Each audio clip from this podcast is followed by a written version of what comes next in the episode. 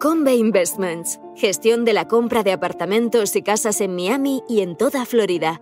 En Convey nos encargamos de todos los trámites para que usted no tenga que preocuparse de nada. Es una inversión sólida, con seguridad jurídica y que ofrece un elevado rendimiento.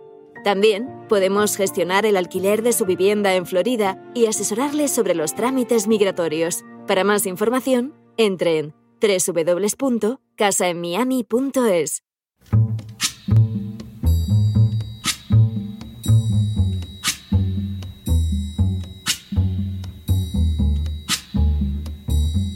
La voz con César Vidal, desde el exilio. When the night has come and the land is dark and the moon is the only light we'll see. No, I won't be afraid. Oh, I won't be afraid just as long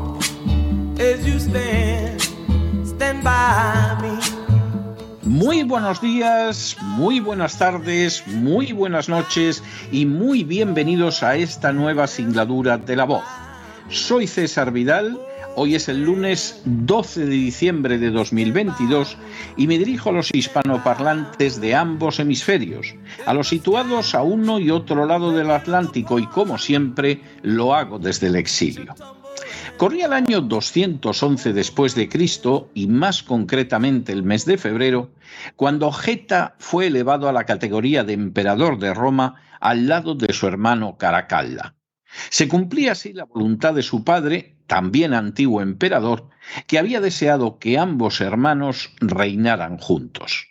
Sin embargo, Caracalla no veía con buenos ojos compartir el poder imperial, y no tardó en ir disponiendo todo para que al final desembocara en el asesinato de su hermano. El 19 de diciembre, Geta recibió la muerte dándose además la terrible circunstancia de que exhaló su último aliento en brazos de su madre, Julia Domna. Por si el crimen hubiera sido poco, Caracalla ordenó además que se practicara con el asesinado Geta la damnatio memoriae, es decir, que se borrara su nombre de todas partes para que no pudiera quedar ni siquiera recuerdo de su existencia. De esa manera, a la sangre se sumó la condena del olvido para que se pudiera cubrir el crimen. Y este crimen todavía se convirtió en más vergonzoso. Ayer se cumplió el 35 aniversario de la matanza en la casa cuartel de Zaragoza perpetrada por la organización terrorista vasca ETA. Sin ánimo de ser exhaustivos, los hechos son los siguientes. Primero, el 11 de diciembre de 1987, ETA cometió uno de sus atentados indiscriminados utilizando un coche bomba cargado con 250 kilos de explosivos. El objetivo era la casa cuartel de Zaragoza.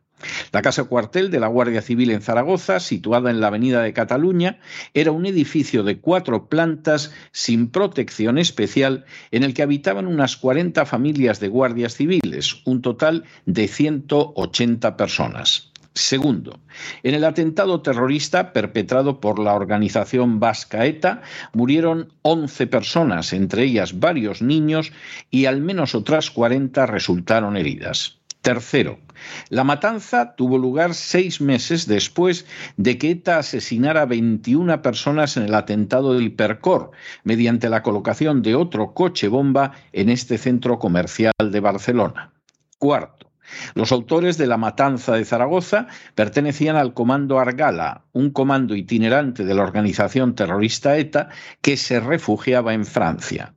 Quinto, el 5 de noviembre de ese año, los partidos políticos españoles habían suscrito el Pacto de Madrid que negaba a ETA la representación de los vascos y la emplazaba a abandonar el terrorismo.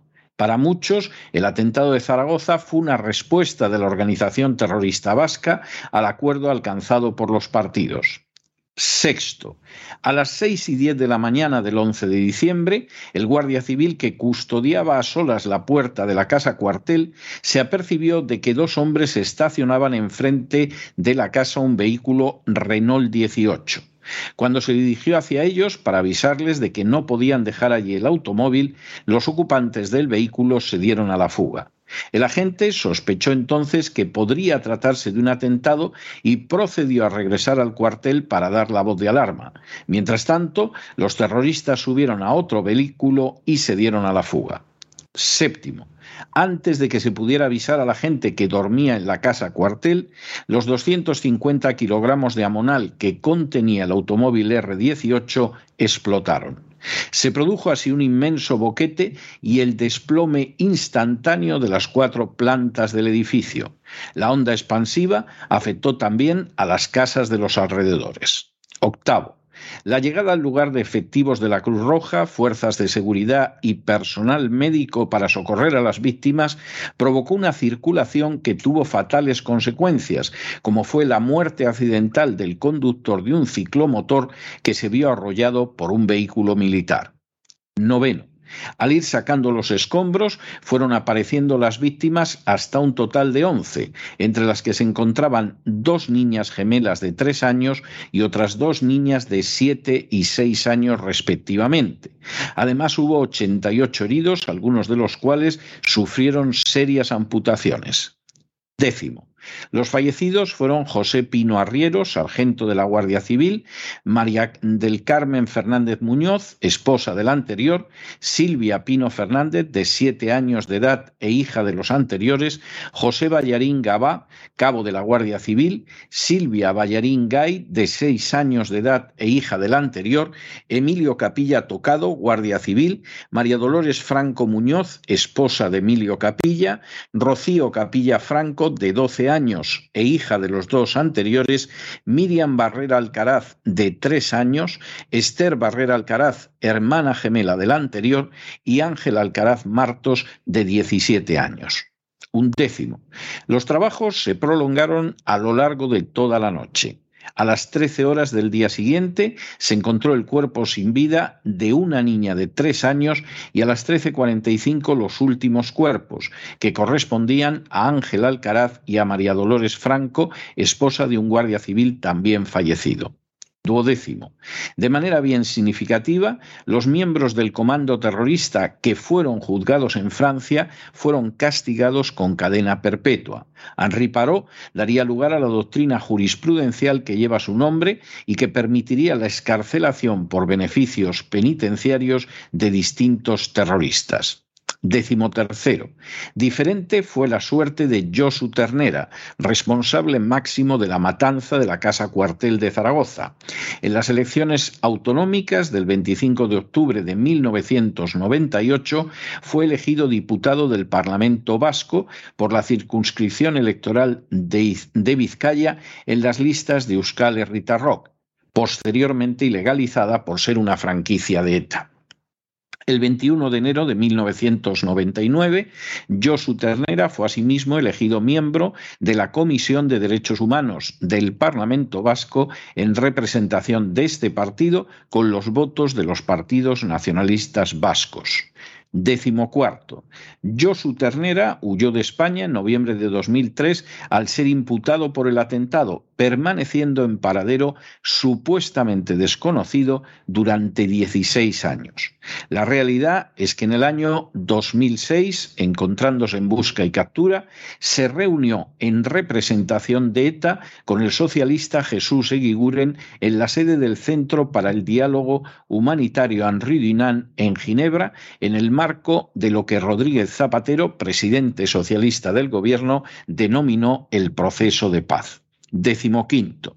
En 2011, tras el denominado cese de la lucha armada, Josu Ternera seguía al frente de la organización terrorista ETA junto a David Pla e Irache Sorzábal, con quienes se reunió en Oslo en un nuevo intento de negociación con el gobierno español. Decimosexto. Ese mismo año de 2011, el Departamento de Estado de los Estados Unidos lo incluyó en la lista de terroristas por su papel decisivo en la organización terrorista vasca ETA, congelando todos sus bienes y cuentas que pudiera tener en suelo estadounidense. Séptimo. Hasta la fecha, Josu Ternera, máximo responsable de la matanza de la Casa Cuartel de Zaragoza, no ha sido ni juzgado ni condenado por el atentado. Por supuesto, sigue vivo, a pesar de que en el año 2008 se anunció que padecía un cáncer terminal. Décimo octavo el año en que se cumplió el trigésimo aniversario del crimen de la Casa Cuartel y siendo presidente del gobierno Mariano Rajoy, de la conmemoración fueron excluidos de manera expresa Francisco José Alcaraz y sus parientes que perdieron a varios miembros de su familia, incluidas dos niñas, en la matanza perpetrada por ETA. Décimo noveno. Mediante esa intolerable e indecente exclusión, el gobierno de Mariano Rajoy seguía la política de acoso y desprecio a las víctimas de la organización terrorista ya iniciada por el socialista Rodríguez Zapatero. Y vigésimo, desde entonces el recuerdo del atentado se ha ido destejiendo todavía más. Todo ello sucede mientras el socialista Pedro Sánchez es jefe de gobierno gracias al respaldo, entre otras fuerzas, de la misma que perpetró la matanza de la Casa Cuartel de Zaragoza.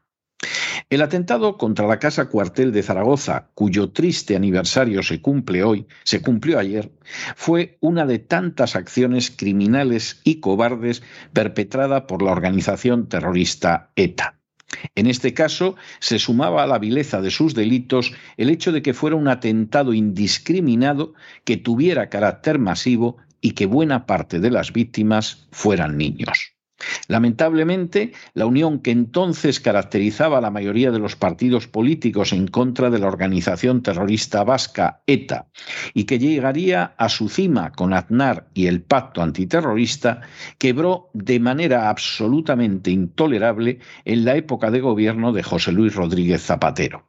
El mal llamado proceso de paz impulsado por Rodríguez Zapatero fue respaldado de manera innegable por la Iglesia Católica, que proporcionó el lugar para los encuentros entre los terroristas y los enviados del gobierno socialista de Rodríguez Zapatero. Por si una villanía tan bochornosa y criminal fuera poco, el propio Papa Benedicto XVI bendijo públicamente el mal llamado proceso de paz en el que Rodríguez Zapatero tendió la mano a los asesinos en lo que formaba parte de un plan político de mayor calado y vileza. El resultado fue que no solo las franquicias de ETA permanecieron en las instituciones, sino que por añadidura se fue produciendo, procediendo a la escarcelación más que discutible de terroristas. Ese proceso llegaría a su punto máximo con Mariano Rajoy y con Pedro Sánchez, que fueron excarcelando con anticipación y acercando a las vascongadas a la práctica totalidad de los terroristas de ETA que aún cumplían condena en prisión sin que importara que fueran culpables de delitos de sangre. Como colofón de tan miserable y vil injusticia, tuvo lugar el abandono primero y el acoso y la persecución después de las víctimas del terrorismo. La respuesta frente a tan incalificable acción política estuvo capitaneada durante un tiempo por un familiar de las víctimas de apellido Alcaraz, y contó con el respaldo directo de millones de ciudadanos en lo que el propio Alcaraz definió como rebelión cívica.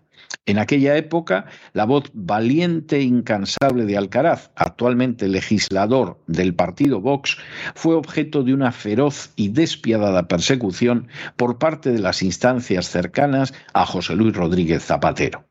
En un intento de silenciarlo, procuraron dejarlo sin medios de ganarse la vida, lo insultaron y calumniaron horriblemente, lo caricaturizaron e incluso llegaron a afirmar que le había tocado la lotería el día que la organización terrorista vasca ETA había asesinado a sus familiares.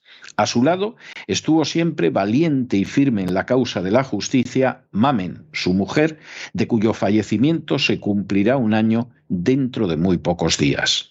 Se trató sin duda de una persecución canallesca y vil que demostraba la verdadera catadura moral de aquellos que a la vez se sentaban a negociar con los criminales de ETA en el santuario jesuita de Loyola. Desgraciadamente, muy pronto a la traición perpetrada por Rodríguez Zapatero se sumó la no menos horrible de Mariano Rajoy. En contra de sus promesas electorales, Rajoy aceptó la permanencia de las franquicias de ETA en las instituciones, continuó la escarcelación de terroristas y mantuvo una distancia verdaderamente vergonzosa hacia las víctimas. En otras palabras, Mariano Rajoy no significó el cambio que esperaban millones de españoles, sino la prosecución de la degeneración jurídica y moral que había empezado Rodríguez Zapatero. Además, contó con el silencio cómplice, cuando no con el aplauso de una Iglesia católica, que con Rodríguez Zapatero había pasado de recibir el 0.3 del impuesto sobre la renta al 0.7 y con la desarticulación creciente de las víctimas.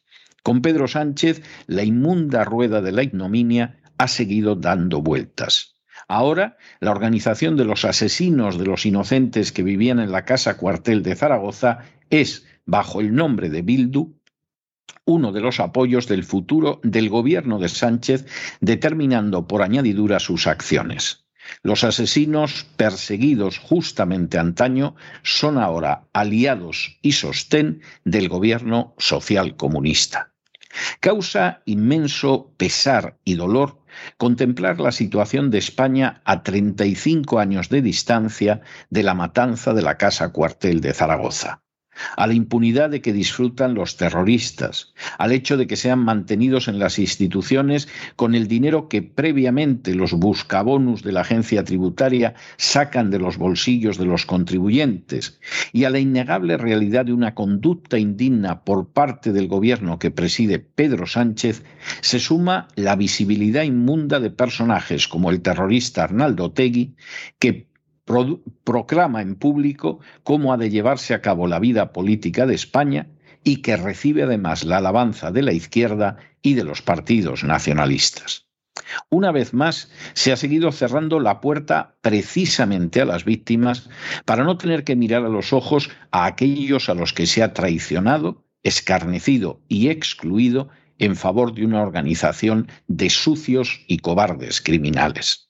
Al no haberse castigado a los terroristas, se ha creado una sensación tal de impunidad que cuando se pretende aplicar la ley a los terroristas de ETA en casos aislados o a los nacionalistas catalanes que tantas veces los apoyaron, entre ellos y aquellos que los apoyan surge la protesta de que se les trata con violencia. Y sin embargo, no es así. Son ellos precisamente los que llevan décadas violentando las instituciones y la ley. Son ellos los que no han dejado de utilizar una violencia moral y física sobre aquellos que no se doblegaron ante su totalitarismo. Son ellos, a fin de cuentas, los que dieron muerte a un millar de inocentes como los de la Casa Cuartel de Zaragoza o pretendieron que se aplicaran medidas de gracia a los cobardes criminales. Son ellos los que siguen deseando dinamitar España. Sobre la mayoría de la sociedad española recaen por añadidura el oprobio y la vergüenza de haber consentido esa conducta absolutamente injusta e injustificada y de haber votado a los que la han llevado a cabo desde las más altas instancias del poder. Es común escuchar en ciertos foros una pregunta que se formula de la siguiente manera. ¿Qué hemos hecho para merecer lo que pasa en España? La respuesta real es que muchas, muchísimas cosas. Y una de ellas es el haber permitido que se abandonara a las víctimas mientras se subvenciona a sus verdugos con el dinero que los busca bonus de la agencia tributaria expolian a los contribuyentes. Mientras tanto, cada vez más abandonadas y olvidadas, las víctimas de la organización terrorista vasca ETA siguen mereciendo a día de hoy lo que se les niega desde hace décadas por parte del poder político, mediático y religioso, algo que les negó Rodríguez Zapatero, que siguió negándoles Rajoy y que continúa ahora negándoles Sánchez. Memoria, dignidad y justicia no se dejen llevar por el desánimo o la frustración. Y es que a pesar de que los poderosos muchas veces parecen gigantes, es solo porque se les contempla de rodillas y ya va siendo hora de ponerse en pie. Mientras tanto, en el tiempo que han necesitado ustedes para escuchar este editorial, la deuda pública española ha aumentado en más de 7 millones de euros y sépanlo ustedes, una parte de esa deuda va a pagar la existencia de los terroristas y de aquellos que no son nada más que una franquicia de la organización terrorista vasca conocida como ETA. Muy buenos días, muy buenas tardes, muy buenas noches. Les ha hablado César Vidal desde el exilio. Que Dios los bendiga.